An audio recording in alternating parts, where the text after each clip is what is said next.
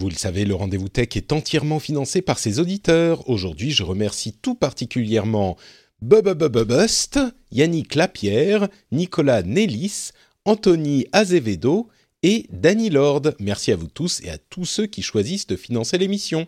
Bonjour à tous et bienvenue sur le Rendez-vous Tech, l'émission qui explore et qui vous résume de manière compréhensible toute l'actualité tech, internet et gadgets.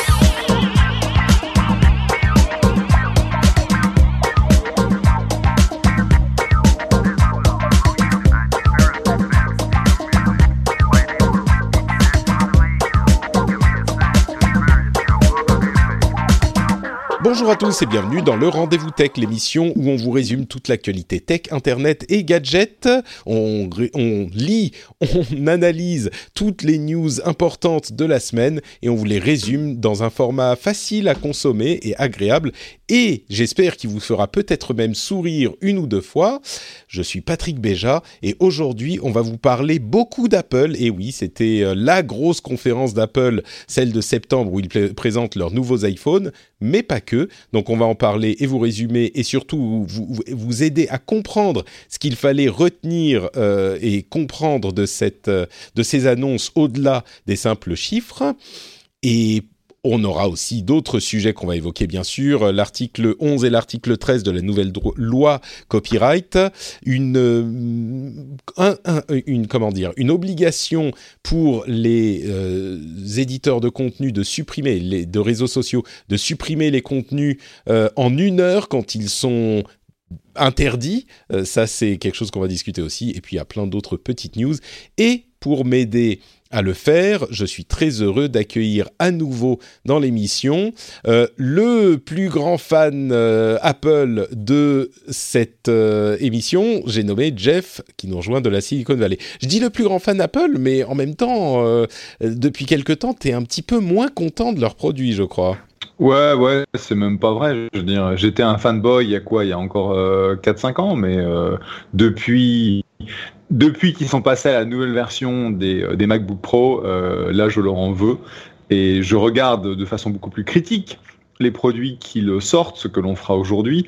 Et bonjour à tous, bonjour à toutes. Euh, bienvenue dans la vallée, il fait très beau aujourd'hui. On est maintenant dans l'été indien, donc ça veut dire qu'il ne fait plus froid à San Francisco. Euh, c'est la caractéristique de San Francisco au mois d'août, c'est absolument pourri parce qu'il fait froid. Et je reprendrai Patrick sur un point, c'est que j'espère que si on vous fait sourire plus d'une ou deux fois, on aura fait notre travail. Parce qu'une ou deux fois, c'est pas assez sur un podcast d'une heure. Ah, mais est-ce qu'on le fait intentionnellement? C'est ça qui est important de noter. Est-ce qu'il euh, il se, il se moque de nous? Est-ce qu'il rit avec nous? Ça, c'est la grande question. Bon, vous pourrez nous le dire dans les commentaires. c'est démoralisant. C'est démoralisant ce que tu dis. presque 10 ans de podcast et on n'a même pas le sens de l'humour. Non, mais écoute, déjà, on a réussi. Euh, là, je suis sûr, euh, pour deux ou trois personnes au moins. Euh, et si nous, on n'y arrive pas, je sais qu'il y a une personne qui réussira absolument sans faille. C'est Marion qui nous accompagne aussi dans cette émission. Comment ça va, Marion? Bah, Très bien, mais tu viens de me mettre la pression là. ravi, ravi d'être là de nouveau. Bonjour à tous. Super, très content de t'avoir. Et oui, non, mais tu, amènes le sourire dans toutes les émissions auxquelles tu participes, donc je n'ai aucun doute sur tes capacités. Bon, décidément, ce n'est pas une émission euh, qui est censée vous faire euh, vous sentir bien, mais c'est une émission qui doit résumer la tech. Donc l'essentiel, c'est quand même ça. Et commençons avec donc cette fameuse keynote Apple où ils ont présenté euh, moins de produits qu'on aurait pu l'attendre, d'après les rumeurs. On imagine qu'il y aura peut-être une nouvelle conférence en octobre. Ça, c'est parfois le cas quand ils ont d'autres produits à présenter. Là, ils n'ont présenté entre guillemets que les, la nouvelle version de l'Apple Watch et les nouvelles versions des iPhones, puisqu'il y a trois iPhones différents. Donc Apple Watch Series 4, série 4, et l'iPhone 10S, l'iPhone 10S Max et l'iPhone 10R. Alors attention à ne, pas les appeler XS et euh, XR et XS Max. On se perd un peu dans cette nomenclature, mais on va vous aider à y voir plus clair. Commençons euh, par ce qui était, je pense, le plus gros morceau de la, de la conférence, puisque les iPhones étaient des versions un petit peu euh, revues de l'iPhone 10 de l'année dernière, mais le, gros morceau, c'était la nouvelle version de l'Apple Watch, puisque c'est la première fois depuis sa sortie, il y a maintenant 4 ou 5 ans, que le design est légèrement revu et qu'il y a des capacités, des outils euh, vraiment intéressants dans cette nouvelle Apple Watch. Euh, je vais peut-être euh, faire un résumé de ce qui a été annoncé, mais avant ça, euh, sur l'ensemble de la conférence, est-ce que je me trompe en disant que c'est l'Apple Watch qui était le plus gros morceau ou, est-ce que j'ai raison? Marion, tiens, pour commencer. Euh, je pense que c'est ce qui a fait le plus parler et c'est ce qui a le plus impressionné avec leur fameuse, fameuse annonce sur l'électrocardiogramme. Ouais, c'est vrai que ça, c'était une nouvelle fonctionnalité dans un, monde où les nouvelles fonctionnalités, les téléphones portables, etc., sont relativement rares. Euh, Jeff, toi, tu nous disais avant de commencer l'émission que tu es euh, sur ton tapis de marche pour faire tes pas, donc tu es vraiment euh, très rigoureux dans tes exercices quotidiens. Est-ce que du coup, l'Apple Watch, c'est un truc que tu, qui t'intéresse pour suivre tes, exercices? Et de la même manière, la même question qu'à Marion, est-ce que c'est l'Apple Watch qui t'a fait euh, lever un sourcil ou euh, est-ce que c'est plutôt du côté des iPhones que ton regard s'est porté? Donc, euh, rappelons le, contexte. J'étais un des tout premiers investisseurs dans Fitbit, donc ça veut dire que depuis maintenant 10 ans, je porte des Fitbit, enfin depuis le jour où ils ont mis un, un, Fitbit sur le marché. Mais c'est vrai que l'Apple Watch 4 avec l'électrocardiogramme disponible est une grosse avancée et quelque chose que euh, tu n'as pas mentionné, c'est que le l'Apple Watch a été en fait approuvé par la FDA, la Federal Drug Administration. Ça veut dire que officiellement on peut envoyer un électrocardiogramme pris par l'Apple Watch à son médecin et son médecin le, va l'analyser comme si c'était un EKG qui a été pris à l'hôpital. Et donc ça, c'est un, énorme développement. Et je pense qu'effectivement, ça, un, ça va faire très mal à Fitbit si jamais Fitbit ne répond pas avec une autre, euh, avec une, la, même fonctionnalité sur leur prochain, euh, leur prochain produit, parce que pour des euh, millions de gens aux États-Unis qui ont besoin euh, de suivre le, bah, leur rythme cardiaque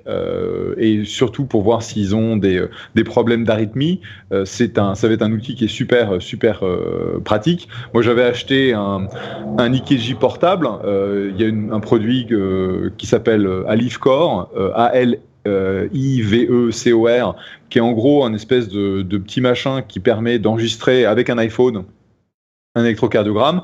Bon, ça prend pas beaucoup de place, euh, c'est pratique à, trimballer partout, mais l'avoir directement sur la montre, quand, quand tu dis ça prend pas beaucoup de place, euh, c'est quelle taille C'est comparable à quoi? C'est c'est à peu près, c'est plat, ça fait même pas un demi centimètre d'épaisseur, ça fait 5-6 cm de long sur 2 cm de large. D'accord. Ils avaient même euh, fait une, collaboration avec Apple pour sortir un bracelet d'Apple Watch euh, avec la même fonctionnalité.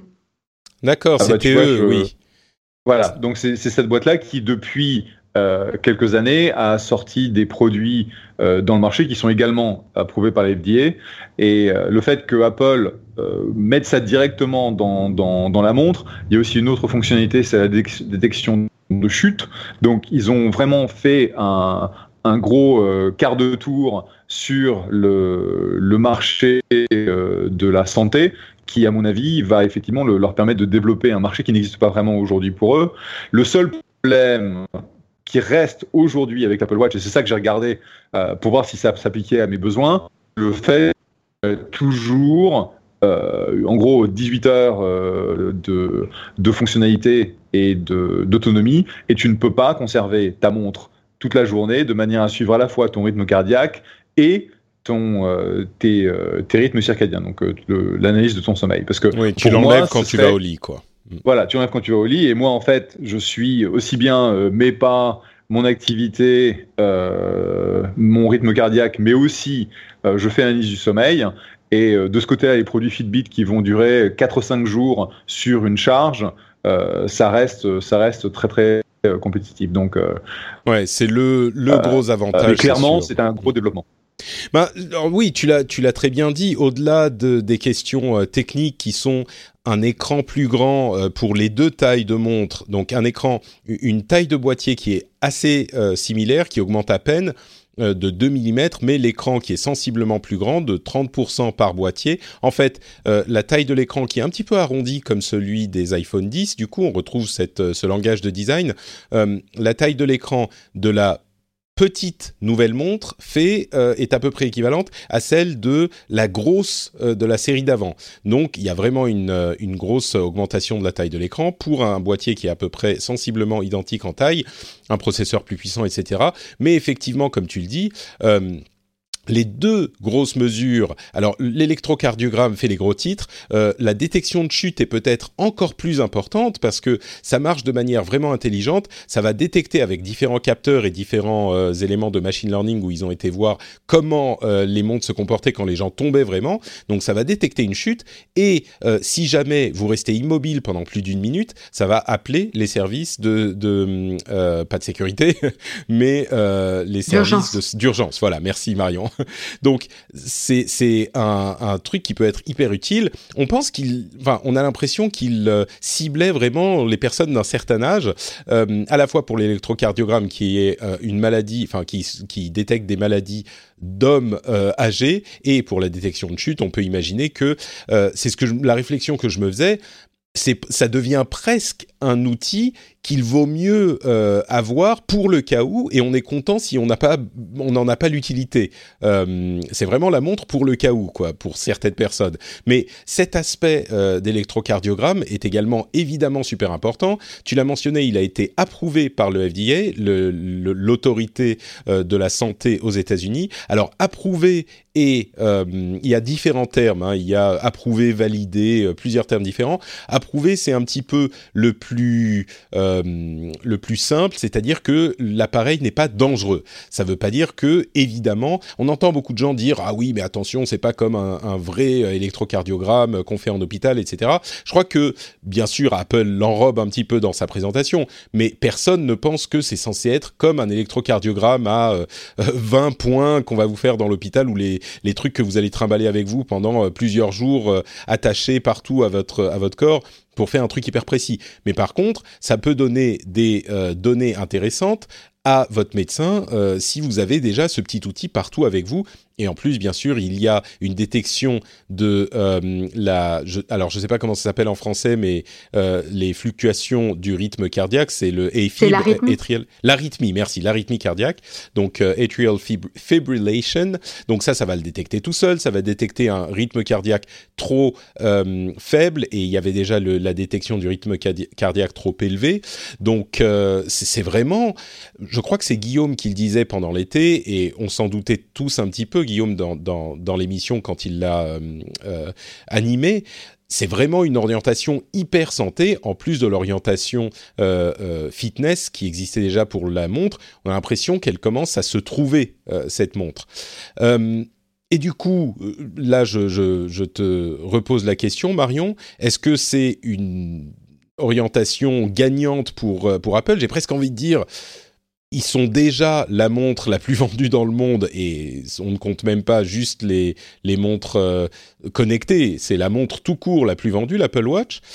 Euh, c'est la bonne direction, j'imagine? Euh, qu'est-ce que tu en penses de toute cette histoire? Mais ce qui est intéressant, c'est que c'était pas l'orientation d'origine de l'Apple Watch. Mm. Euh, la première Apple Watch était très portée euh, mode, fashion, euh, montre connectée, etc., qui était plutôt un témoin du style de vie que un assistant santé, ou en tout cas qui aide à monitorer sa santé. Et c'est vrai que dès la seconde version, ils ont amorcé ce virage avec tout, tout le suivi d'activité, l'emphase sur le sport, les activités, etc.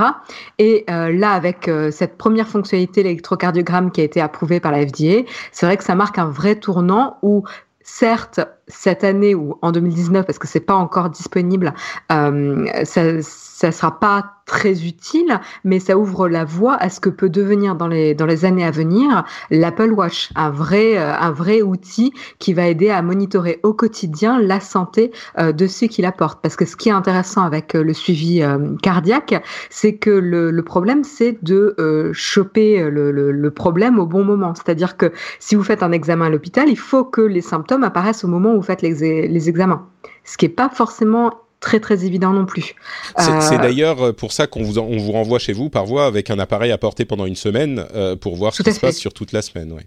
Et tu, tu l'as précisé, ça sera pas disponible tout de suite, même aux États-Unis. Pour les autres pays, il va falloir que les autorités compétentes dans chaque pays approuvent l'appareil, ce qui peut prendre du temps, notamment si certains lobbies d'accessoires de, médicaux ne sont pas hyper contents de voir arriver celui-ci.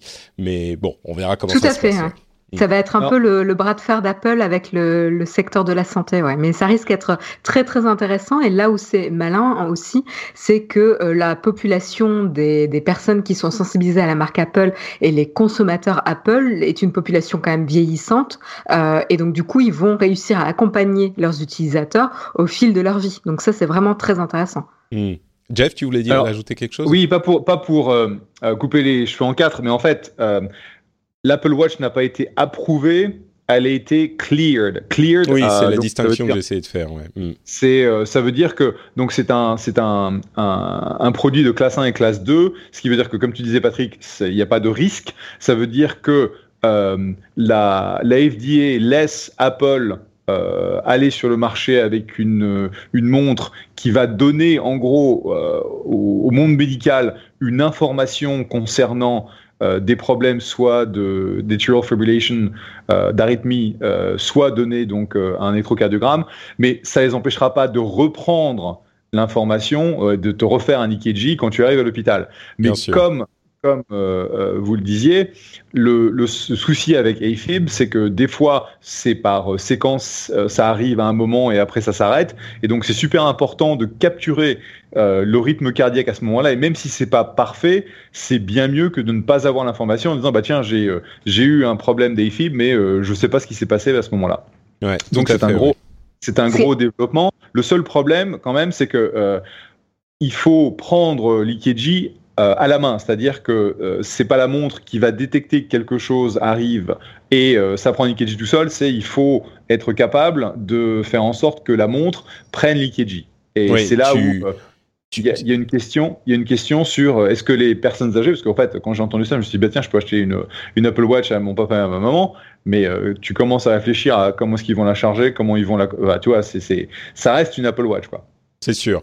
Et la manière dont ça fonctionne, pour ceux qui savent pas, c'est qu'il y a une électrode euh, au dos de la montre qui touche la peau et une électrode dans la, la digital crown, la couronne. Donc on pose le doigt sur la couronne quand on est dans l'application euh, d'électrocardiogramme, on imagine, et il faut une trentaine de secondes pour que la mesure soit prise. Donc effectivement, c'est un truc qu'il faut faire spécifiquement, mais peut-être qu'on se dit, oula, il, il m'indique que mon rythme est un petit peu bas ou un petit peu élevé, ou je me sens pas bien, je veux vérifier, et à ce moment, on fait son, son test. Euh, c'est effectivement plus pratique de l'avoir là on peut aussi imaginer qu'Apple va continuer euh, au fil des, ans à ajouter euh, ce type de capteur ou ce type de test possible sur la montre et ils vont essayer d'en coller autant que possible euh, pour en faire vraiment un outil de santé.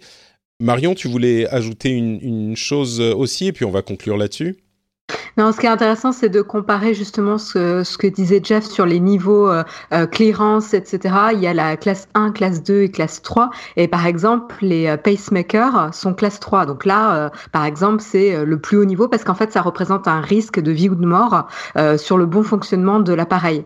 Alors que l'Apple Watch, euh, ça risque classe 2, je crois. Enfin, classe 1 pour certains trucs, mais l'électrocardiogramme, c'est classe 2. Tout à fait. Et du coup, ça ne représente pas un risque de vie ou de mort. Ça peut euh, rater le, la détection ou ça peut faire une fausse, euh, un faux positif, mais ça ne représente pas un risque de mort en fait, de vie ou de mort avec euh, avec l'appareil. Donc c'est pour ça que c'est classé différemment et c'est pour ça qu'il y a des démarches d'approbation et de validation du, de l'appareil différentes. Et du coup, c'est vrai que là, ils parlent, ils avaient fait toute une étude avec l'université de Stanford sur un échantillon d'individus relativement réduit pour un, un système médical euh, voilà, je pense que c'est le premier pas vers ce type de fonctionnalité et ils vont euh, aller de plus en plus loin. Ce sera intéressant de mmh. voir ça dans les années à venir. C'est vraiment, euh, bah, comme on, l'a dit et comme tu le reprécisais, au lancement, l'Apple Watch, elle faisait un petit peu de tout. Elle avait des notifications, des apps, des, il y avait même des jeux. Vous vous souvenez, il y a des gens qui ont essayé de faire des jeux avec l'Apple Watch. et là, elle s'est, elle s'est trouvée et avec le fitness d'un côté, la santé de l'autre, et là il pousse vraiment vers la santé. On peut imaginer que ça va être une orientation qui va continuer, euh, comme tu le disais et comme on l'a tous évoqué, parce que euh, il y a des, gens d'un certain âge qui ont de l'argent, qui sont peut-être intéressés par Apple, euh, qui sont qui sont des clients potentiels. Et évidemment, la santé, c'est évident, est un, un, marché énorme, énorme. Donc un autre truc euh, qui m'a qui m'a bien plu, c'est le fait qu'il y ait un retour haptique sur la, la couronne. C'est-à-dire qu'on va sentir des petits crans. Euh, c'est tout bête, hein, mais je pense que ça va en faciliter l'utilisation de manière significative. Moi, la mienne arrive dans deux semaines, donc euh, je pourrais vous en dire quelques mots à ce moment. les téléphones, les iPhones eux-mêmes, là c'est un petit peu moins excitant, je dirais. donc il y a deux nouveaux iPhone 10s qui sont des variations sur l'iPhone 10 de l'année dernière. Euh, ces iPhones ont un, bien sûr un nouveau processeur gravé en 7 nanomètres. C'est le premier téléphone à arriver sur le marché avec cette finesse de, gravure. Euh, ils ont, bon, vous savez quoi? Je vais même pas vous faire le détail de tous les tous les aspects techniques parce qu'ils sont pas hyper intéressants. Mais euh, pour résumer rapidement, l'iPhone 10s, c'est l'iPhone 10, même taille d'écran, avec des, un Face ID amélioré, etc. Un, écran avec un meilleur HDR, une meilleure stéréo. En fait, c'est une version S classique, c'est-à-dire tout un peu mieux. Et l'iPhone 10s Max, c'est un iPhone euh, identique là encore au 10s, mais avec un écran plus grand. Euh, on passe à un écran de 6,5 pouces, ce qui commence à devenir véritablement euh, impressionnant, même si bien sûr il n'est pas beaucoup plus grand que les iPhone Plus de, de, des années précédentes, puisque c'est l'écran bord à bord, le fameux écran bord à bord, qui permet d'agrandir la taille de l'écran. Et l'explication du nom 10s Max, c'est parce que euh, il est tellement grand qu'on peut peut pas juste l'appeler plus, mais qu'il faut l'appeler max. Euh, la chose hyper intéressante aussi, et peut-être plus intéressante euh, pour les, la presse à scandale que les fonctionnalités, ça va être le prix. On est dans les mêmes gammes de prix que l'année dernière pour l'iPhone 10 C'est-à-dire pour la version entre guillemets petite de 5,8 pouces, euh, c'est-à-dire qu'on est à 1159 euros pour la version de base, et puis on peut monter jusqu'à 1600 euros pour la version 1660, euh, 1560 euros pour la version avec beaucoup beaucoup de stockage. Euh, pour la version max, on commence à 1259 euros et on finit à 1659 euros je pense que les versions avec beaucoup de stockage sont pas forcément à prendre en compte parce que je crois qu'il y a peu de gens qui vont acheter ça, mais bon, euh, c'est quand même, évidemment, ça devient très très cher. Euh, je crois que le Galaxy Note 9 en version 512 euh, gigas était à peu près dans cet ordre de prix, peut-être un petit peu moins, mais donc on est à des appareils qui sont évidemment super chers.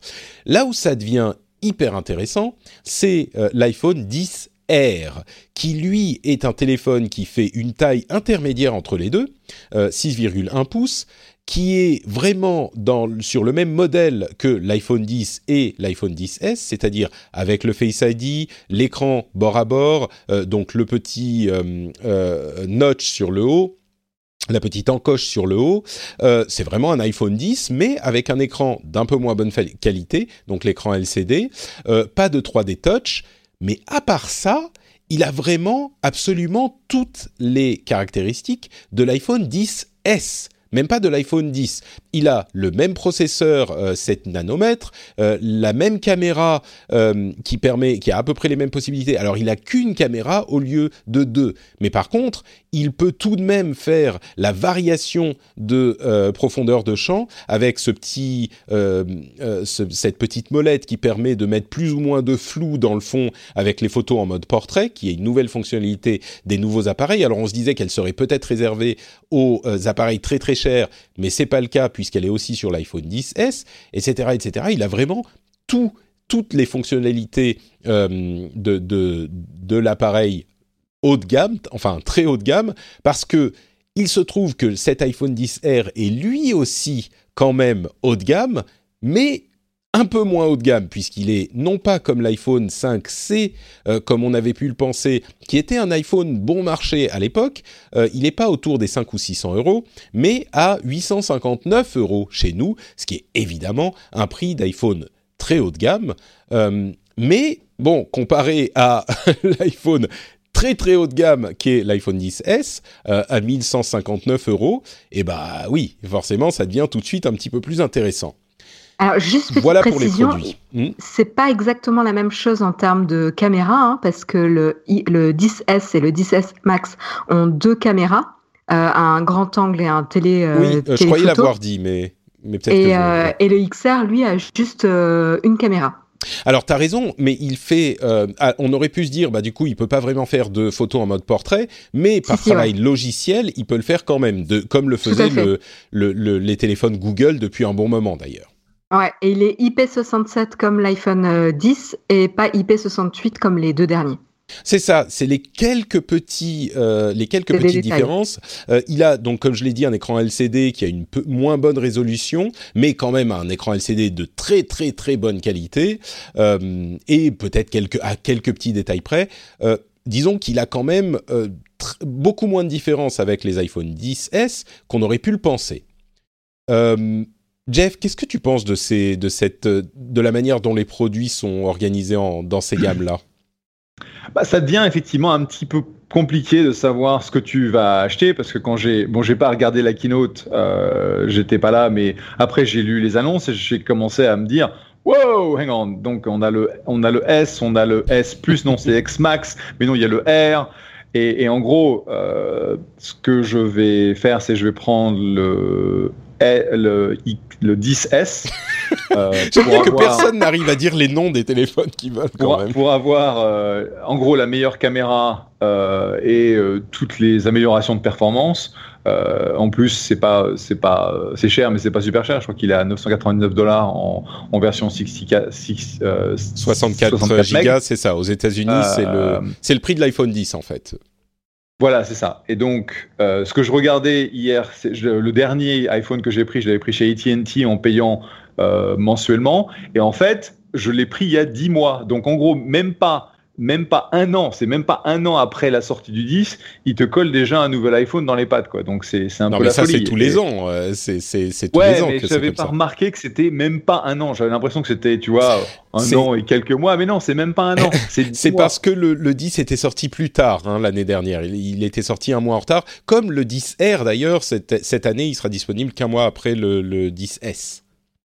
Donc, dans, euh, dans deux mois, je vais retourner chez AT&T et puis je vais euh, prendre l'option euh, d'upgrade que j'ai avec, avec l'abonnement, parce que maintenant c'est un abonnement, c'est autant l'accepter, tu changes de téléphone tous les ans, voilà, paf.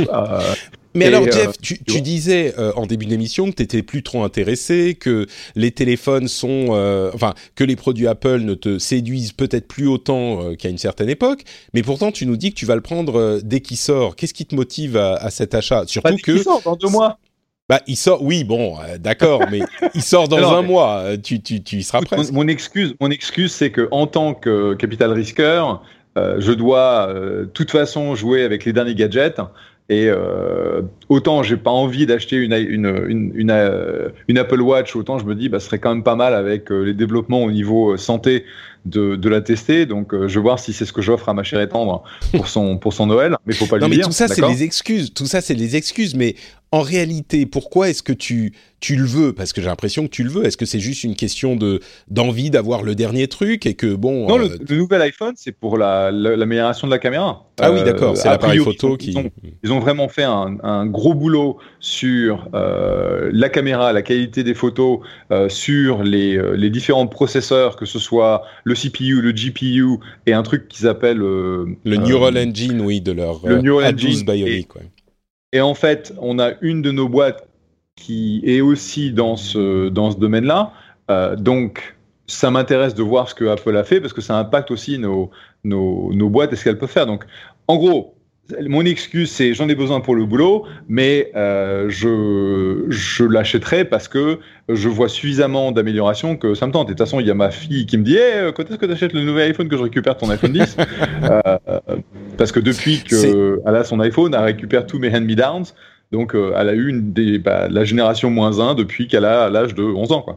C'est intéressant parce que on, se rend compte à quel point euh, leur, leur, marketing et leur ajout de fonctionnalités est hyper bien calibré, parce que c'est exactement sur ça qu'ils ont tablé. Ils ont parlé pendant très longtemps de l'appareil photo, et je pense qu'ils se rendent compte que oui, ils ont un meilleur processeur, etc., et ça bénéficie aux photos, mais au-delà de ça, il n'y a pas énormément de fonctionnalités nouvelles par rapport au, au 10, c'est normal, c'est une édition S, une année S, mais du coup, ils ont vraiment insisté sur la question des appareils photo. Et, c'est ce, à quoi les gens répondent. Les gens se disent, bon, bah, il y a un meilleur appareil photo. Bon, les gens qui, à mon avis, passent du 10 au 10S sont relativement rares. Il faut vraiment être accro au truc ou en avoir besoin, entre guillemets, pour le boulot. Moi, je vais pas en, changer puisque j'ai le 10 dont je suis très content. Mais d'une manière générale, un truc comme, bah oui, on a un meilleur appareil photo, eh ben, ça peut suffire à convaincre les gens. Euh, toi, Marion, tu, tu en penses quoi de tous ces appareils? Euh, mais je trouve ça très très malin euh, la, la, stratégie qu'ils ont fait. C'est vrai que je m'attendais pas à la proposition du 10R. Euh, J'attendais vraiment à ce qu'ils recyclent les composants de, de l'iPhone 8 ou 10 euh, de l'année dernière, comme la stratégie qu'ils avaient fait avec euh, le 5C. et en fait, j'ai été vraiment très très étonnée et agréablement surprise de voir qu'ils avaient un peu changé leur leur stratégie. Et, et c'est vrai qu'on se rend compte en fait que il y a euh, toute une partie des consommateurs qui ne vont pas vraiment se poser la question sur quel iPhone ils vont prendre, ils veulent le meilleur. Donc en fait, ils vont prendre soit le, le 10S, soit le 10S Max euh, en fonction de la taille d'écran qu'ils veulent. Euh, et puis après, il y a tous ceux qui se disent non, bon, j'aimerais bien me lancer sur l'iPhone ou avoir un modèle peut-être un peu plus abordable. Ils vont soit regarder des générations précédentes, soit le 10R qui en fait pour euh, pas beaucoup plus cher, plus intéressant que le 8. Donc euh, je trouve que pour le coup, la stratégie euh, de positionnement des, trois modèles d'iPhone est assez pertinente et correspond en tout cas à la cible de consommateurs de, d'Apple. Donc c'est, très malin.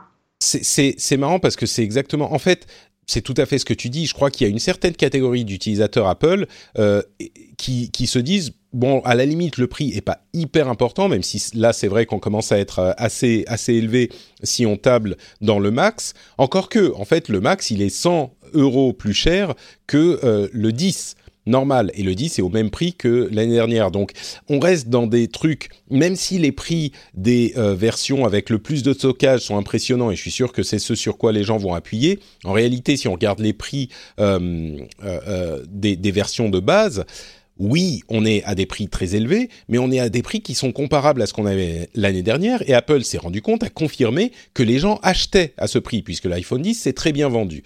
Donc, ils, se disent, les consommateurs, une certaine catégorie de consommateurs est prête à payer ce qu'il, peu importe le prix, pour avoir le meilleur. Et du coup, ils ont fait euh, ces nouveaux appareils à ces prix-là. Euh, en, se disant peut-être ben, on va en vendre moins mais les prix compensent comme ce qui s'est passé cette année avec l'iPhone 10 et pour les autres eh ben ils ont un téléphone qui est un petit peu moins cher qui est quand même de très très bonne qualité qui fait quasiment tout ce que fait euh, l'iPhone le meilleur qui existe et qui est moins cher, mais qui en étant moins cher est au prix des téléphones euh, euh, les plus chers d'il y a deux ans. Donc c'est une sorte de tour de passe-passe hyper intelligent. Euh, et, en plus, soyons honnêtes, le 10R, il est si le, le 10S n'existait pas, eh ben le 10R serait parfaitement euh, capable de prendre la tête de, des produits Apple, la tête de, la gamme.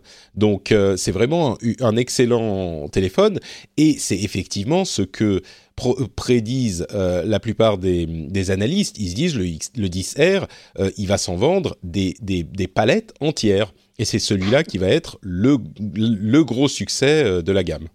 Soyons clairs, si, si de toute façon vous n'avez pas des besoins euh, photos euh, spécifiques, le 10R est l'iPhone qu'il faut prendre.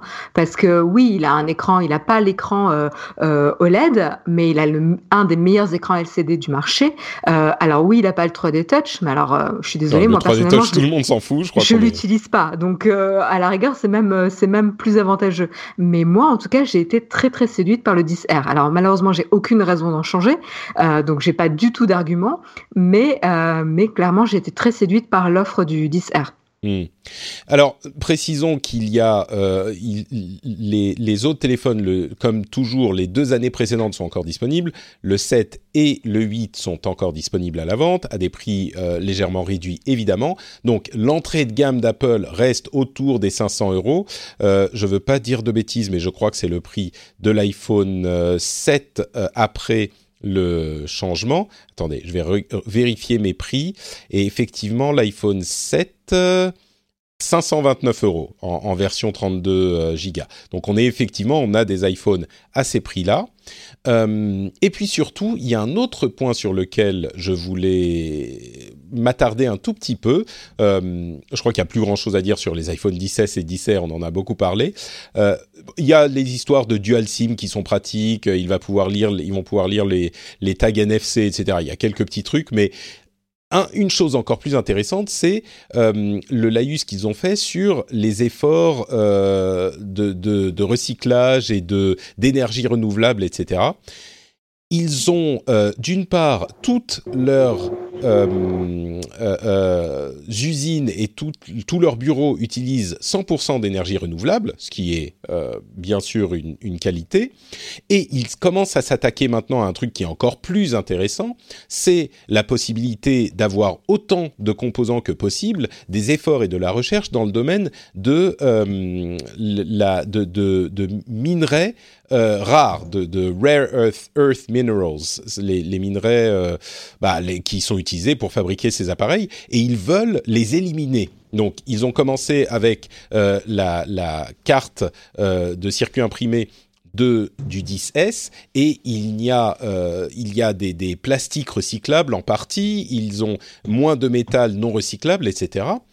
Et ils veulent vraiment faire des efforts pour que les téléphones soient durables et euh, facilement, bien sûr, recyclables. Et là où c'est hyper intéressant, à mon sens, c'est que accompagné par le, iOS, euh, la nouvelle version d'iOS qui est disponible jusqu'au téléphone, euh, jusqu'aux iPhone 5S, c'est-à-dire des téléphones qui sont sortis il y a quoi 5 ans, ce qui fait, ce qui prouve vraiment le fait que quand on, parle d'obsolescence programmée en admettant que ça existe. Ah, Jeff, je crois qu'on entend les klaxons dans, dans, le fond. Désolé. Euh, euh, quand on parle d'obsolescence programmée, Apple est, très certainement le moins bon exemple à donner euh, si on veut parler d'obsolescence programmée. Alors évidemment, ça fait les gros titres, mais euh, c'est la société, parmi toutes ces sociétés, qui fait le plus d'efforts pour que les appareils soient utilisables longtemps. Et c'est euh, là, je pense, assez clairement établi. Et là où ça devient carrément intéressant, c'est une analyse de Horace Dediu de Asimco qui explique que c'est évidemment quelque chose d'intéressant financièrement aussi pour Apple, parce que tous ces appareils sont euh, donnés aux enfants, euh, revendus et puis vendus en, repackagés euh, et, et, revendus, ils restent dans la circulation. Et du coup, Apple peut toucher également les clients qui n'ont pas les moyens de se payer un appareil dernier cri neuf par ce biais et donc leur vendre peut-être ensuite des accessoires comme des, euh, euh, AirPods ou des services euh, qu'ils vont leur vendre pour iCloud ou etc. Donc ils réussissent quand même à monétiser ces gens-là qui ne peuvent pas se payer un iPhone 9 en s'assurant que leur téléphone soit disponible hyper longtemps. J'ai trouvé ça très malin comme analyse et très juste aussi. Donc euh, voilà, je ne sais pas s'il y a quelque chose à ajouter là-dessus. Quand même, euh, les, applaudir un petit peu pour leurs efforts de d'énergie renouvelable et de recherche de, sur le recyclage dans les fabrications des appareils. Je pense que c'est appréciable. Mais euh, quelques autres petites remarques. Le AirPower, aucune trace. Cette, ce tapis de rechargement qui était censé sortir cette année, aucune trace. L'Apple Watch édition a disparu Alors, Il y, avait il y avait des articles qui sont parus ce matin euh, qui détaillent en fait ce qui se passe. Et en gros, euh, c'est bien de dire qu'on va faire du chargement euh, magnétique, mais c'est super compliqué et je le sais parce que euh, full disclosure, une de mes boîtes euh, est sur ce segment, s'appelle Pi Charging, et donc les mecs ont avaient gagné TechCrunch Disrupt il y a un an avec leurs produits qui permettaient de charger des téléphones, des montres, etc. Bah, de façon contactless, sans contact. Et Apple, en fait, bah, s'est rendu compte que c'était vachement dur. Donc, on va voir si euh, il y a une annonce un peu plus tard euh, ce trimestre, mais d'après les articles qu'on a vus ce matin, en gros, ils sont complètement à la rue parce que un des problèmes qu'ils ont, c'est que quand tu crées, euh, alors attends, comment ça va se dire, un coil en français? Ah, je, je, sais plus. Hein, les, les, machins enroulés, quoi. Les, les, machins en rond en cuivre. en gros, ça dissipe une, une chaleur de folie. Et donc, quand tu essaies d'avoir un, un système qui est très plat, qui a un design qui est euh, sympa, etc., c'est super compliqué. Et on le sait parce que c'est exactement les problèmes qu'on a dû, on a dû gérer à, Paille.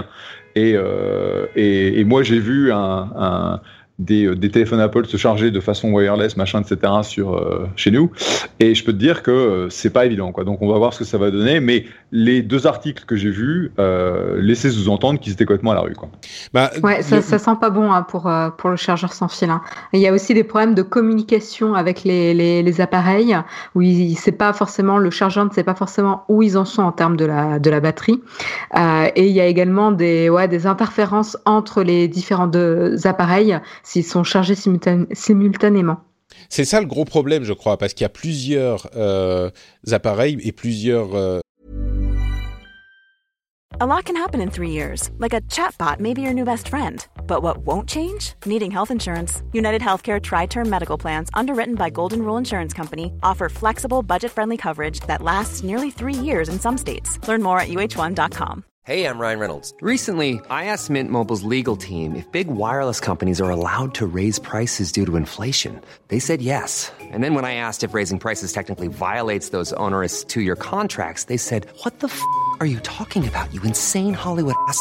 So to recap, we're cutting the price of Mint Unlimited from $30 a month to just $15 a month. Give it a try at mintmobile.com slash switch. $45 up front for three months plus taxes and fees. Promo for new customers for limited time. Unlimited more than 40 gigabytes per month. Slows. Full terms at mintmobile.com. Euh, éléments à charger en même temps sur ce tapis. Alors vous vous dites euh, oui, mais enfin il y a bien des accessoires qui y arrivent, peut-être pas avec les mêmes spécifications et avec autant euh, de, de, trucs à charger en même temps. Donc, euh, ce qui est clair, c'est qu'ils n'en ont pas du tout parlé cette fois-ci, alors que ça fait un moment qu'ils l'ont annoncé. Euh, ouais, c'est quand même, c'est quand même euh, rigolo qu'il y ait carrément aucune mention, quoi. C'est genre Air Power n'existe plus. C'est ça, c'est ça. C'est un petit peu de 1984. On l'a effacé. Nous, on n'a rien dit. Non, non, non. non, Vous avez, la dernière chose à dire. dans le pays de Trump, on est habitué. Hein. Non, non, je n'ai jamais dit ça. oui, c'est ça, exactement, exactement. Euh, la dernière chose à dire, c'est que du coup, euh, les iPhones euh, qui sont encore en vente aujourd'hui n'ont plus de port jack. Les iPhone 7, 8 et, et 10 n'ont plus de port jack. Donc, c'est la fin du port jack chez Apple. Voilà, ça y est. Et il n'y a pas les adaptateurs dans les derniers non plus. C'est ça. Exactement. On est tous à l'ère du, du sans fil, donc euh, bon, du sans fil ou du de, des écouteurs euh, avec Lightning. Euh, et quoi d'autre? Le, la, dernière question qui se pose, c'est quel, aura quel sera le nom du téléphone de l'année prochaine? Peut-être le nouvel iPhone, tout simplement. Il serait temps. bon, bah voilà pour cette longue partie sur les appareils Apple. concluons la partie principale avec le tragique vote de euh, l'Union européenne cette, la semaine dernière sur la fameuse loi dont on vous avait parlé pendant l'été, qui veut revoir et uniformiser et moderniser euh, le droit d'auteur à l'époque d'Internet. Et le gros problème se situe, ou les gros problèmes se situent au niveau des articles 11 et 13, euh, qui parlent de deux sujets spécifiques. Il y a d'une part la taxe pour les liens, et d'autre part le filtre à l'upload qui pose de, gros gros problèmes. Alors la taxe sur les liens, comme on l'avait déjà expliqué, c'était euh, l'idée que si vous liez à un contenu et que vous en extrayez une partie, alors ce qu'ils appellent substantielle, c'est-à-dire un tout petit extrait, peut-être potentiellement en fonction de la manière dont on, on interprète la loi, le titre pourrait euh, être cette partie substantielle, ou même l'URL elle-même, puisque le titre est contenu parfois dans l'URL, eh bien, vous devriez payer la personne ou l'entité euh, à laquelle appartient la page en question. C'est hyper problématique parce que il y a euh, le fonctionnement d'internet fait que on utilise des liens tout le temps partout évidemment c'est la base du net. Donc l'idée qu'on ne puisse plus le faire sans payer quelqu'un euh, vers qui on veut lier ça remet vraiment en question la manière dont on envisage le fonctionnement d'internet.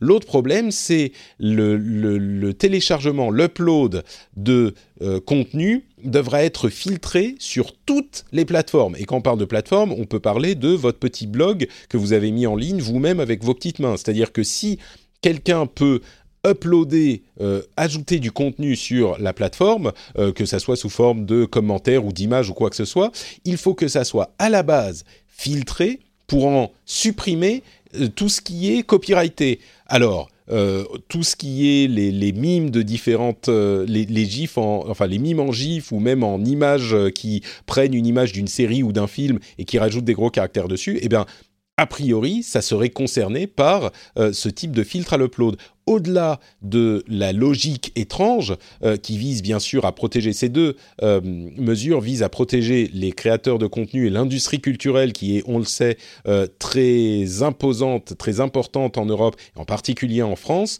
et qui se bat contre les, les géants du net depuis un bon moment. Géants du net d'ailleurs que l'Union européenne n'a pas forcément enfin qui sont pas en odeur de sainteté dans l'Union européenne. Peut-être que ça a facilité un certain sentiment d'animosité envers eux ce qui aurait aidé à faire voter cette loi, mais l'upload de, de, de, ces, enfin le filtre à l'upload, euh, donc au-delà de la question, euh, euh, j'ai envie de dire presque morale que ça pose, il y a un problème d'implémentation. Parce que oui, ça existe depuis longtemps sur euh, YouTube sous la forme de ce euh, Content ID, mais d'une part, ça pose déjà, énormément de problèmes sur YouTube parce qu'il y a une question d'usage raisonnable euh, de contenu qui ne sont pas pris en compte par les filtres. Et là où vous voulez parler d'un sujet, par exemple, parler d'un film, parler d'un événement, ça peut être considéré comme bah, vous utilisez des images, et ben donc vous êtes sujet à une question de copyright il y a la question de l'implémentation, comment on va faire pour que toutes les plateformes du monde filtrent avant même l'upload ou juste après l'upload? C'est hyper compliqué et il y a certaines euh, problématiques très sérieuses sur les, réseaux distribués qui peuvent pas vraiment filtrer euh, les, contenus mis à, euh, uploadés. Enfin, bon, c'est tout ce scénario un petit peu catastrophe qu'on avait évoqué au début de l'été, qui semble se réaliser. Il reste un vote dans, peu de temps, dans quelques semaines, quelques mois, euh, mais ce vote est à peu près certain de passer sans aucun problème.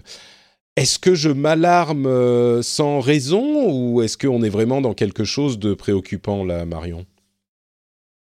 Euh, bah, c'est Bon, il y a différents points comme tu les as comme tu les as cités. Moi, ce que je trouve triste, c'est qu'encore une fois, on va essayer de, de mettre la responsabilité de la gestion des contenus d'internet à ces plateformes comme s'ils n'avaient pas suffisamment de pouvoir et, euh, et la mainmise sur Internet. Je veux dire, on va encore reposer sur les Google, sur les Facebook, sur les YouTube qui est encore Google, euh, etc. Et en plus, la mesure de de manière préventive stopper euh, les, contenus euh, copyrightés avant qu'ils soient disponibles sur la plateforme, ça va tout simplement, c'est un raccourci pour mettre des, euh, politiques bien plus strictes pour éviter justement de se faire taper sur les doigts. Donc du coup, ça va être, ils vont faire des raccourcis. Je veux dire, ces plateformes vont dire, eh ben, au lieu d'avoir une amende ou de se faire réprimander, eh ben, on va être bien plus plus sévère quant aux, euh, aux, extraits, aux contenus qui vont être disponibles sur les plateformes, quitte à être euh, à faire des faux euh, faux positifs, euh, mais au moins on n'aura pas de on n'aura pas d'amende ou quoi que ce soit. Et donc du coup là, ça a une atteinte aussi à la créativité, liberté d'expression, qui sont des éléments fondamentaux quand même de la définition du d'internet quoi. Donc c'est vraiment dommage et encore une fois ça va solidifier la position de ces géants de la tech et tuer ou en tout cas étouffer les tentatives de compétition euh, des plus petits. Et ça, je suis pas sûre qu'ils se rendent compte euh, de ce qu'ils font en, en votant euh, cette, euh, cet article-là, parce que je suis pas sûre que ça aille dans le sens de de leur volonté. Tu vois, euh, je veux dire, ils essayent de de de faire en sorte que les gens de la tech rendent plus de compte et soient plus responsables de leurs actions, mais en même temps, ils solidifient ou ils assoient leur position dominante. Donc c'est un petit peu Après, étrange. contre-productif. euh, presque. Tout à fait. Hmm.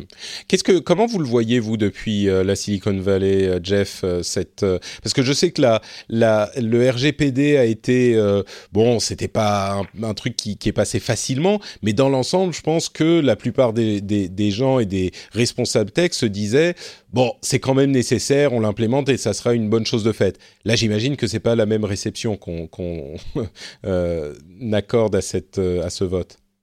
Non, putain, enfin, euh, le, la mise en place, euh, a pas- enfin, ça a été douloureuse, mais ça a été faisable, mais ça a quand même énormément euh, fait de mal à l'industrie de, de, de l'advertising. Donc, la tech s'est pris une monstrueuse claque là-dessus. Tu, tu parles du RGPD gens- là. RGPD, oui. Euh, Mm. Du GPR. Euh, le, le coût du copyright, euh, je veux dire, c'est. euh, Enfin, Marion a raison, c'est. ça part d'un bon sentiment protecteur euh, très européen, mais c'est de la connerie en barre, quoi.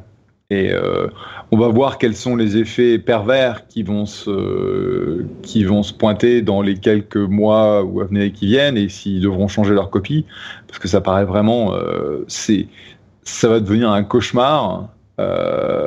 juste de, la gestion des mécanismes, euh, ça va être monstrueux, quoi.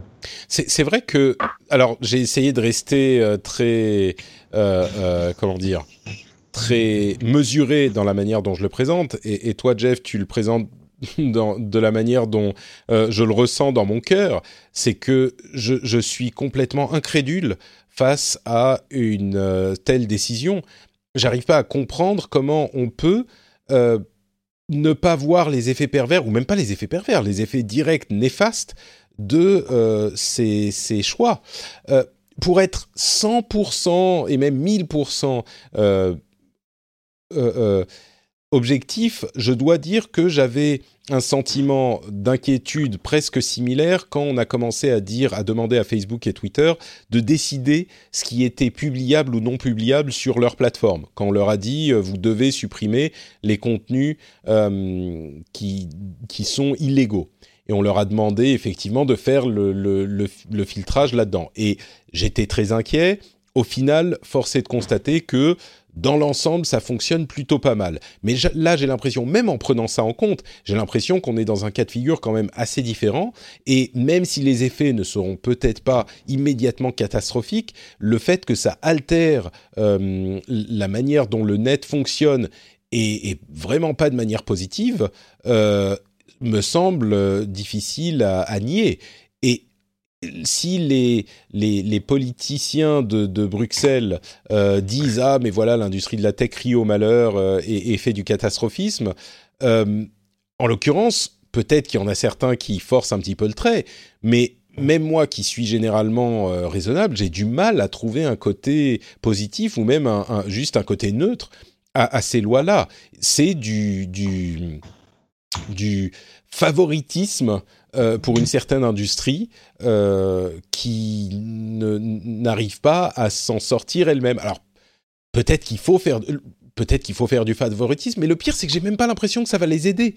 Euh, cette, taxe au lien, euh, comme on l'a vu à plusieurs reprises, enfin ni Google, ni qui que ce soit d'autre, ni Twitter, ni Facebook ne va pouvoir payer ne serait-ce qu'une fraction d'euros de, de, de, ou de centimes à chaque fois qu'ils utilisent un lien d'une publication comme, je sais pas, je dis au hasard, Le Monde, Le Figaro. Ils vont jamais le faire, ils ne publieront pas le lien.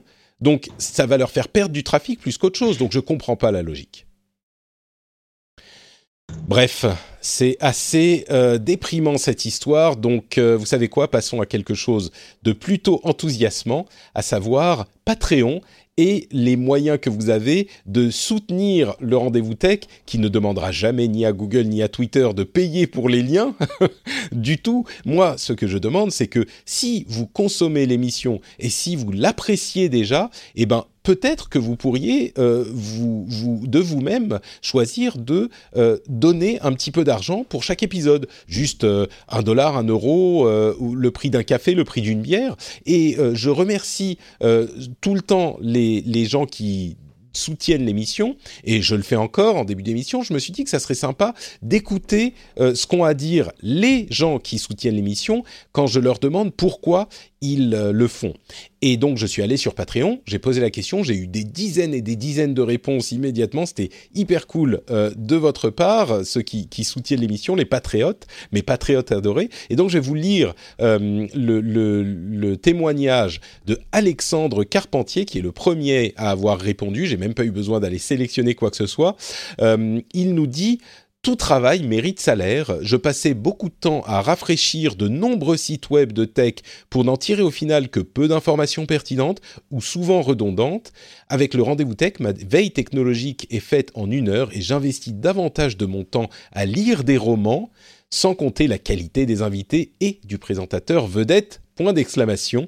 Merci à toi Alexandre, ça me fait très plaisir parce que je crois que la mission première de l'émission, c'est justement de vous faire gagner du temps, de vous apporter euh, un résumé de ce qu'il faut retenir avec des analyses, je l'espère, euh, pertinentes. Et du coup, euh, si effectivement vous fait gagner ce temps que vous pouvez utiliser à autre chose, si on vous fournit des analyses que vous ne trouvez peut-être pas de cette manière ailleurs ou pas de manière aussi facile à consommer, on travaille très très dur pour que ça soit agréable à, écouter et que vous passiez un bon moment et que vous vous informiez du même coup, eh ben si tout ça, ça vous concerne, euh, je vous encourage à aller voir du côté de Patreon, patreon.com/slash rdvtech, et c'est disponible, le lien est disponible dans les notes de l'émission. Ça prend deux minutes de s'inscrire. Vous choisissez la somme que vous donnez, combien euh, de temps vous euh, restez abonné, c'est complètement dans vos mains. Donc vous avez le pouvoir. Si vous appréciez l'émission, merci d'y penser. Et on continue avec euh, quelques petites news rapides. Je crois que Jeff, tu dois t'absenter, enfin tu dois partir bientôt. Donc euh, je ne sais pas si je vais te donner l'opportunité de partir maintenant, peut-être?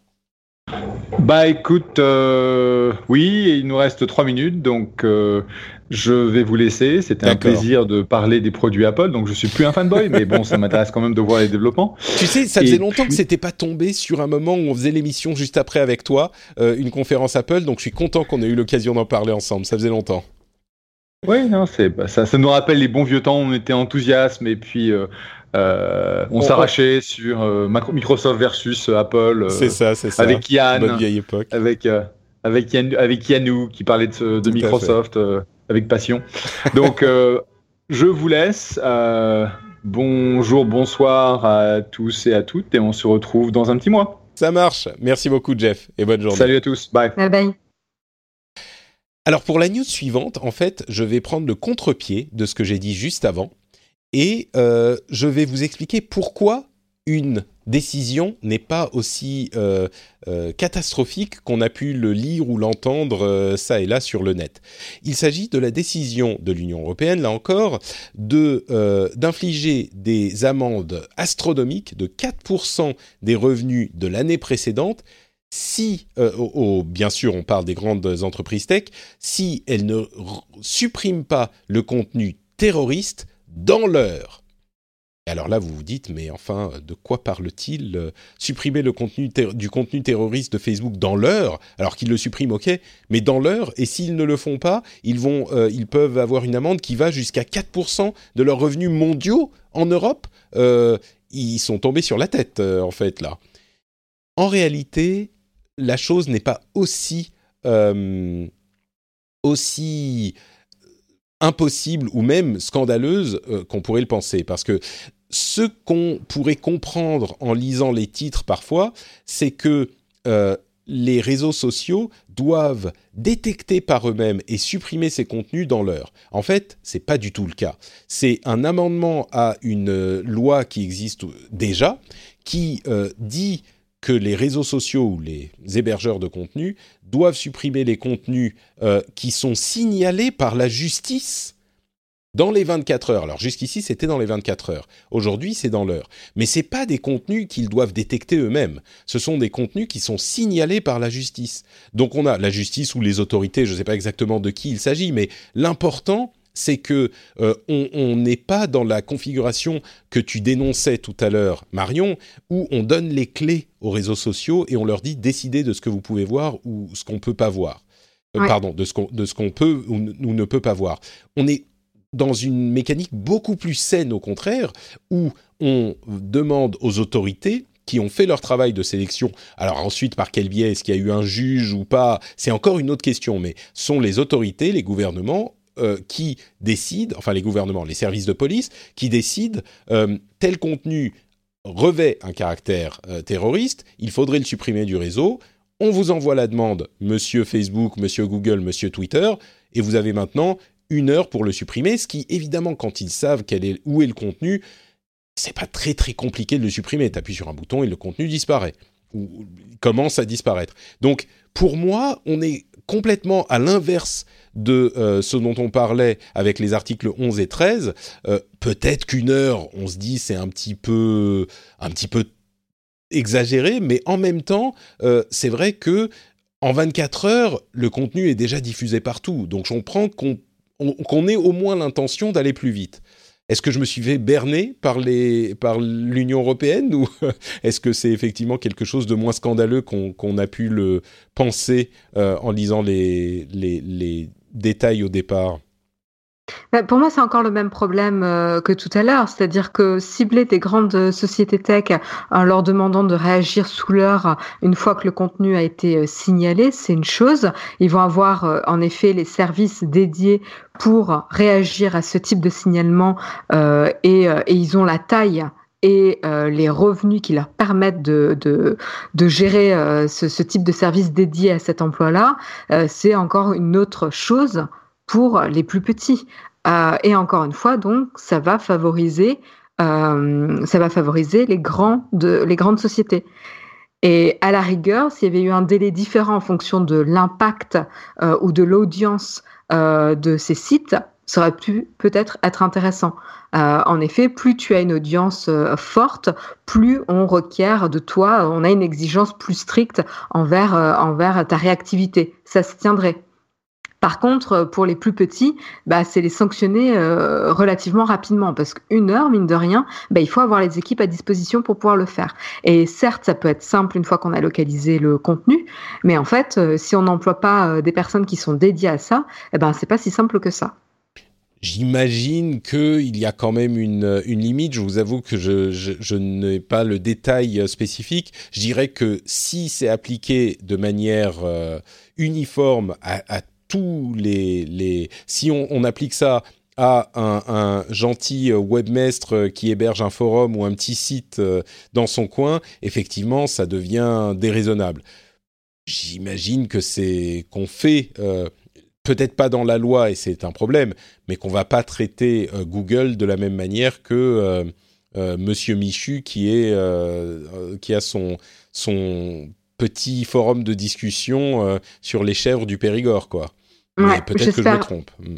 Mais, euh, mais après, c'est un petit peu étrange comme, euh, comme obsession euh, de, de, de, vouloir euh, réagir aussi vite parce que je crois quand même que Facebook a démontré qu'ils étaient quand même euh, relativement réactifs hein, dernièrement. Hein. Mm. Euh, ils ont mis quand même en place pas mal d'outils et de mesures pour être réactifs. Ils collaborent d'ailleurs avec les services, enfin les autorités des différents pays. Je veux dire, c'est pas comme si ils ne faisaient aucun effort. Donc je suis un petit peu étonnée encore une fois de, de la dureté ou, ou ouais de, de, de la dureté encore euh, accru euh, sur ces, sur ces mesures-là. Alors après, je suis peut-être un peu naïve, mais...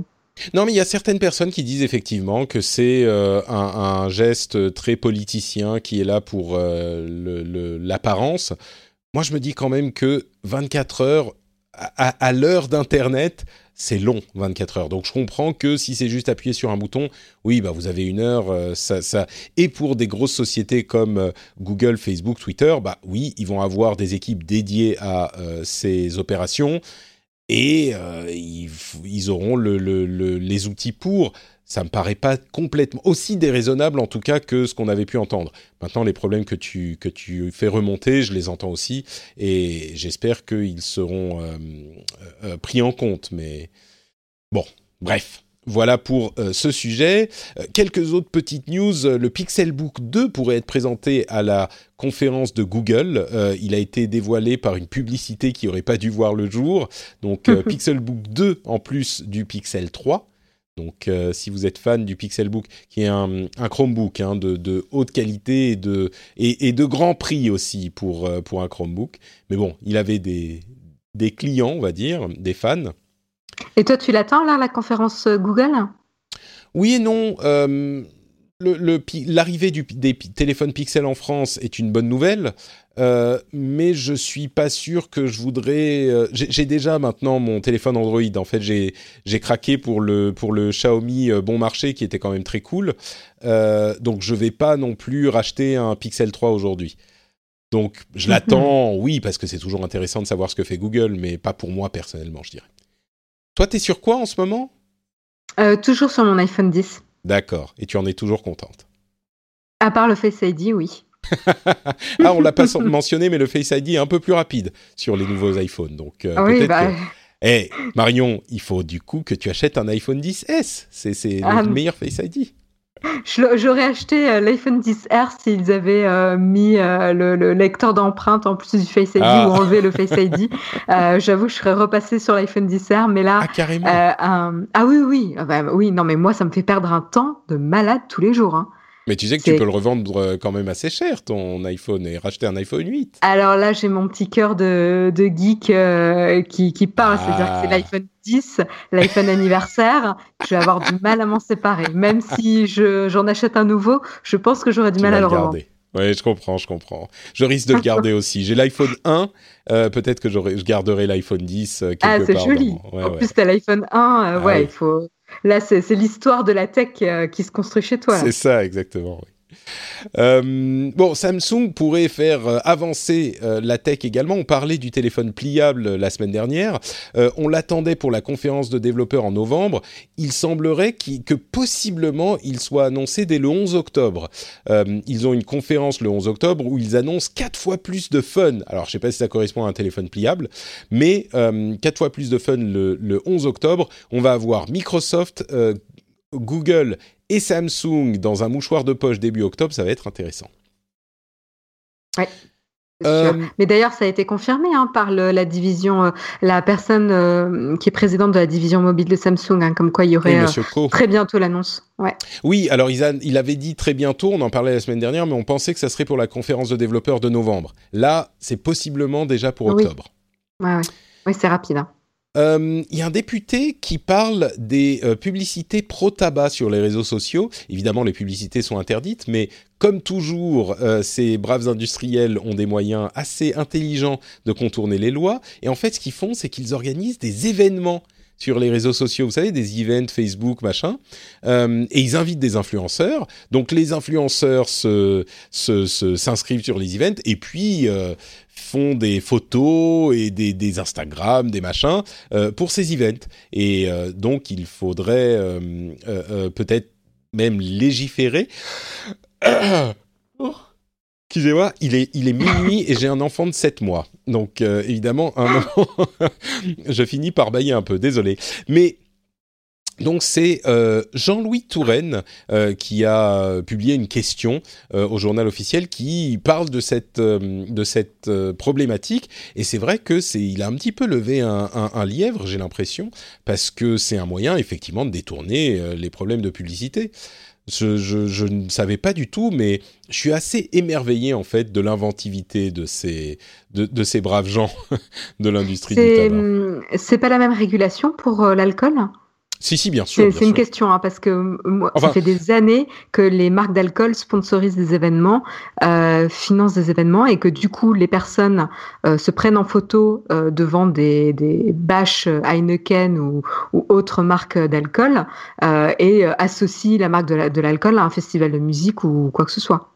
Bah écoute, là je ne sais pas si c'est dans le cadre de festivals de musique. Euh, J'imagine qu'effectivement c'est le même type de mécanique, hein, mais c'est juste que à l'heure des, des, influenceurs, c'est encore plus important et on commence à s'en rendre compte maintenant et de voir à quel point ça, ça touche les gens, quoi. Mm, oui, mais du coup, je, je, me pose vraiment la question parce que sur tous les festivals de musique, tu as toujours une marque de bière qui est omniprésente, enfin une marque d'alcool qui est omniprésente. Et, euh, et du coup, tu as des goodies, etc. Les gens se mm. prennent en photo, que ce soit avec un chapeau et la marque marquée dessus, etc. Donc, euh, pour moi, c'est un peu la même problématique parce qu'après, ces photos se retrouvent sur les réseaux sociaux et tu associes l'image du festival, la hype, le côté branché du festival à cette marque d'alcool, euh, le fait de passer du bon temps dans ce festival et du coup, c'est la même. Je sais pas si c'est exactement la même chose, mais ça y ressemble. Alors, d'une part, je pense qu'on est quand même un petit peu moins sévère sur euh, l'alcool que sur le tabac. Euh, je, ne sais pas spécifiquement, hein, mais je crois. Mais ce qui est intéressant, c'est vrai qu'il y a une consommation euh, modérée qui est qui est autorisée. il y a toujours le petit mm. label. C'est ça, voilà. et, et le truc, c'est que si je comprends bien, euh, ils ont des événements spécifiques. C'est pas qu'ils sponsorisent des événements existants, c'est qu'ils font des événements, des soirées promotionnelles euh, pour leur, euh, leur marque et ils invitent des gens. Euh, des influenceurs spécifiquement. C'est pas genre ah, on va euh, sponsoriser tel euh, festival ou tel je sais pas truc de ciné ou Dieu sait quoi. C'est qu'ils ont l'événement, venez à l'événement telle marque de cigarette et on va vous, offrir des, enfin pas vous offrir des trucs, mais vous faire passer une bonne soirée. Donc c'est encore plus ciblé si tu veux. je crois que c'est quand même un petit peu différent d'un festival sponsorisé par telle ou telle marque de bière. Ouais, t'as des scènes hein, qui prennent le nom de la marque hein, des fois. Hein. T'as la, scène pression live euh, à Rock en scène, euh, etc. quand même. Hein. Donc, euh, mais bon, ouais. Bon, en même temps, la publicité pour la bière est pas complètement interdite. Je dis, ça a peut-être changé. Oui, je, pense, je pense en effet que c'est plus souple. Mmh, c'est ça. Quoi d'autre, quoi d'autre La Californie fait passer des lois pour imposer une entre guillemets sécurité raisonnable, euh, c'est défini un petit peu plus précisément mais pas complètement, aux fabricants euh, d'objets connectés. Euh, ça, c'est hyper intéressant parce que ce qui est imposé en Californie, qui est sans doute le pays enfin le pays, je, fais un, beau lapsus, l'État le plus européen des États-Unis, euh, ce qui est imposé en Californie a tendance à se euh, répandre dans le reste des États-Unis par la force des choses parce que il faut que ça soit utilisable dans tous les États et du coup peut, parfois même dans le reste du monde. C'est un petit peu comme le RGPD en Europe qui a influencé le reste du monde. Euh, bah, ça pourrait nous permettre d'avoir enfin euh, une législation un petit peu plus stricte sur les objets connectés. Ça, c'est une bonne nouvelle. Tout à fait. L'État est en train d'établir un plan pour former euh, plus d'une dizaine de millions de Français euh, à l'informatique pour combattre ce qu'on appelle l'électronisme. Alors c'est un barbarisme qui n'est pas forcément très heureux, mais c'est vrai qu'il y a beaucoup de gens qui, euh, même s'ils savent, c'est ça qui est en fait surprenant et c'est ça que je retiens de, ce sujet, c'est que même s'ils savent utiliser des téléphones ou des ordinateurs pour certaines choses, lancer une petite application, ils vont pas savoir utiliser l'appareil pour le travail. C'est-à-dire qu'ils vont pas forcément savoir utiliser ça pour euh, pour les mails ou pour scanner un document ou pour euh, chercher du travail, etc. Euh, donc c'est des, des, usages qui sont suffisamment diversifiés dans le l'informatique pour que on, puisse ne pas les connaître, même si on sait utiliser quand même un appareil. Donc bon, on n'a pas tous les détails sur le fonctionnement de cette formation, et je ne sais pas non plus si c'est le rôle de l'État de faire ce genre de choses, mais ce qui est sûr, c'est qu'il faut que quelqu'un le fasse, parce qu'aujourd'hui, on ne peut plus, bon, c'est pas moi qui, qui, vais vous dire le contraire, mais on ne peut pas avoir un fonctionnement normal en société si on ne sait pas utiliser certains de ces outils. Euh, donc, bah, euh, bon. Le, rôle de l'État, c'est quand même de pouvoir euh, donner accès à une certaine éducation à la population qui lui permette d'accéder aux différents services, notamment que, que, propose l'État. Or, quand tu sais que la déclaration d'impôt maintenant est pratiquement pratiquement dématérialisée partout, si tu ne sais pas te servir d'un ordinateur pour un usage aussi basique, euh, qui n'est pas si simple que ça, que de remplir ta déclaration d'impôt sur Internet, bah en effet, c'est quand même, ça fait partie du rôle de l'État. Si l'État ne te donne pas le moyen ou l'éducation euh, dans un État ne te donne pas le moyen de le faire, c'est qu'il y a un problème. Oui. Non, on est d'accord. Moi, ce que je voulais dire, c'est est-ce que l'État va créer des classes avec des professeurs, etc. Visiblement, c'est plutôt euh, ça, c'est un crédit euh, pour 10 euh, ou 20 heures de formation. Ça va être disponible dans les caisses d'allocation familiale, l'assurance maladie, enfin dans, plein de d'endroits. et, et du coup, ensuite, il y aura des gens qui vont faire ces formations c'est évidemment c'est pas parfait. Évidemment on va avoir des gens plus ou moins qualifiés. On va avoir mais je pense que c'est exactement ce que tu dis. Euh, on peut encore faire cette déclaration sur papier mais c'est quand même très encouragé de le faire sur euh, ordinateur pour tout un tas de raisons. Et quand on ne sait pas même comment ça marche euh, je crois qu'il est important de, de, faire des efforts dans ce domaine. Donc moi je pense que c'est plutôt positif. Ensuite la forme on pourrait en discuter mais l'intention est bonne je crois mais surtout qu'on on se rend compte que, euh, je je sais pas si tu te souviens, mais on en parlait il y a quelques années, euh, une des volontés de Facebook, c'était que les personnes utilisent Internet à travers Facebook. Et qu'en fait, euh, ben voilà, l'accès à Internet se fasse, ou au web, se fasse via Facebook. Et en fait, c'est ce qui s'est passé, c'est-à-dire que toutes ces petites applications qui te donnent une vue partielle de, l'immensité des possibilités que t'offre le, le web, euh, et ben euh, tout est passé par là. C'est-à-dire qu'il y a toute une génération qui n'utilise que ces petites apps, que ces petites fenêtres sur une partie bien précise euh, du web. Et du coup, ils n'ont pas réussi à appréhender le, la richesse et, l'ouverture de ce que peut représenter le web en fait. Et ça, c'est vrai que c'est c'est intéressant que, par exemple, les cours de technologie, par exemple, au collège, au lycée, etc., euh, bah, ils, accordent un peu plus de temps à, euh, à la formation sur ordinateur. Parce que c'est vrai que c'est intimidant. Moi, je me rappelle la première fois que j'ai touché un ordinateur, j'étais très intimidée à l'idée qu'en appuyant sur une touche, j'allais le faire exploser. Tu sais, le, vraiment le mythe.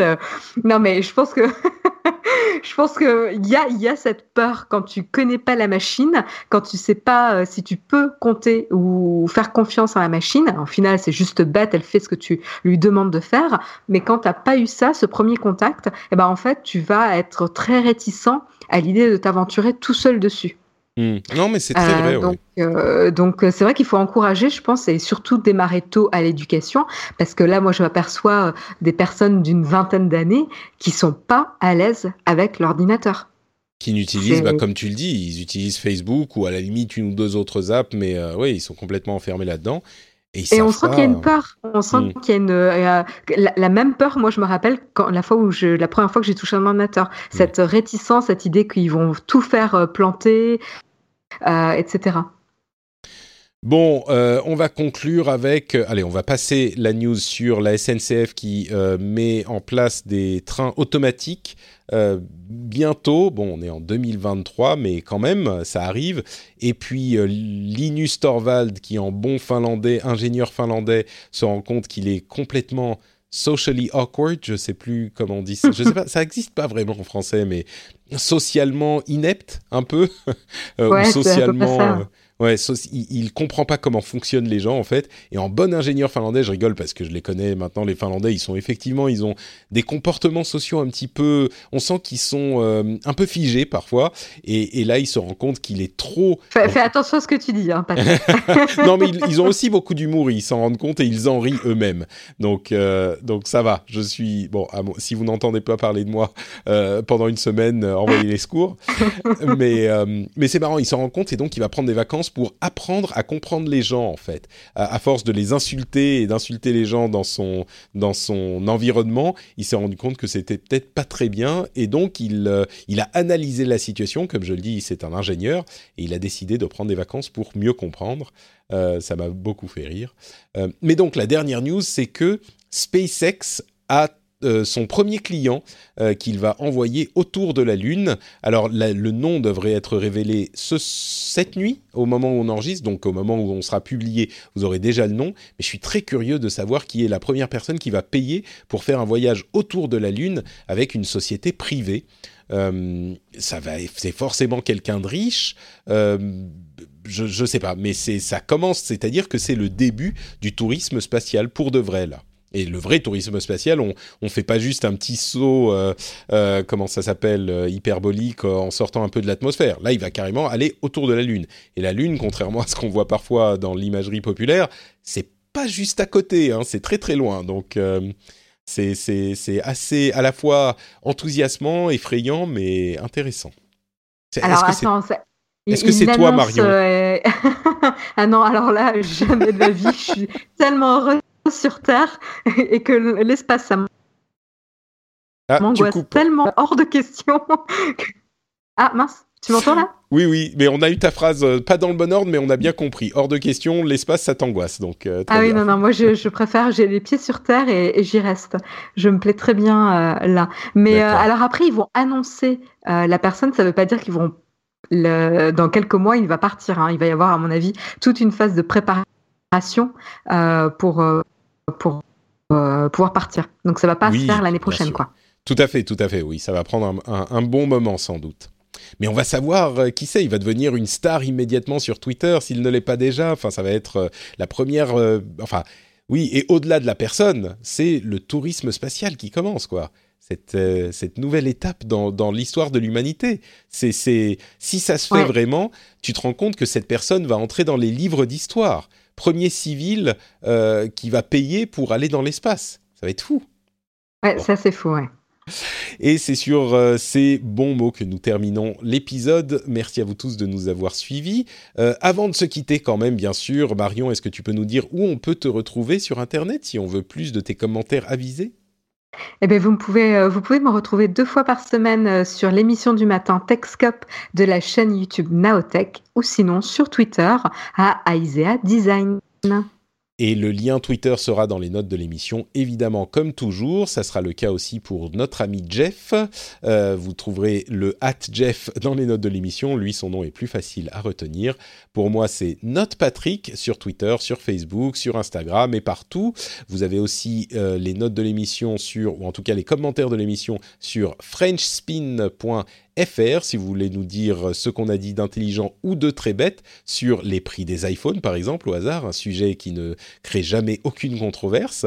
Et si vous voulez soutenir l'émission, euh, bien sûr, vous pouvez toujours dire à vos amis de l'écouter, euh, vos amis, vos collègues, leur dire mais tu te rends pas compte, tu gagnerais tellement de temps, tu t'amuserais tellement en écoutant le rendez-vous tech. Euh, vous pouvez faire ça, hein, c'est une suggestion, ou vous pouvez aussi aller sur patreon.com/slash rdvtech et soutenir l'émission financièrement. C'est évidemment le meilleur moyen. Nous restons euh, indépendants et ça nous permet de continuer à faire l'émission. Ça me permet de payer mon loyer, de payer euh, des petits pots à mon bébé. Non, même pas des petits pots, on paye des fruits frais qu'on transforme en purée nous-mêmes parce qu'on est... on est un petit peu des hipsters. Donc euh, voilà, c'est tout ça que vous permettez. Et bien sûr, euh, l'émission d'être euh, produite grâce à Patreon. Merci à vous tous. On vous fait de grosses, grosses bises et on vous retrouve dans une semaine pour un nouvel épisode. Ciao à tous Ciao, ciao.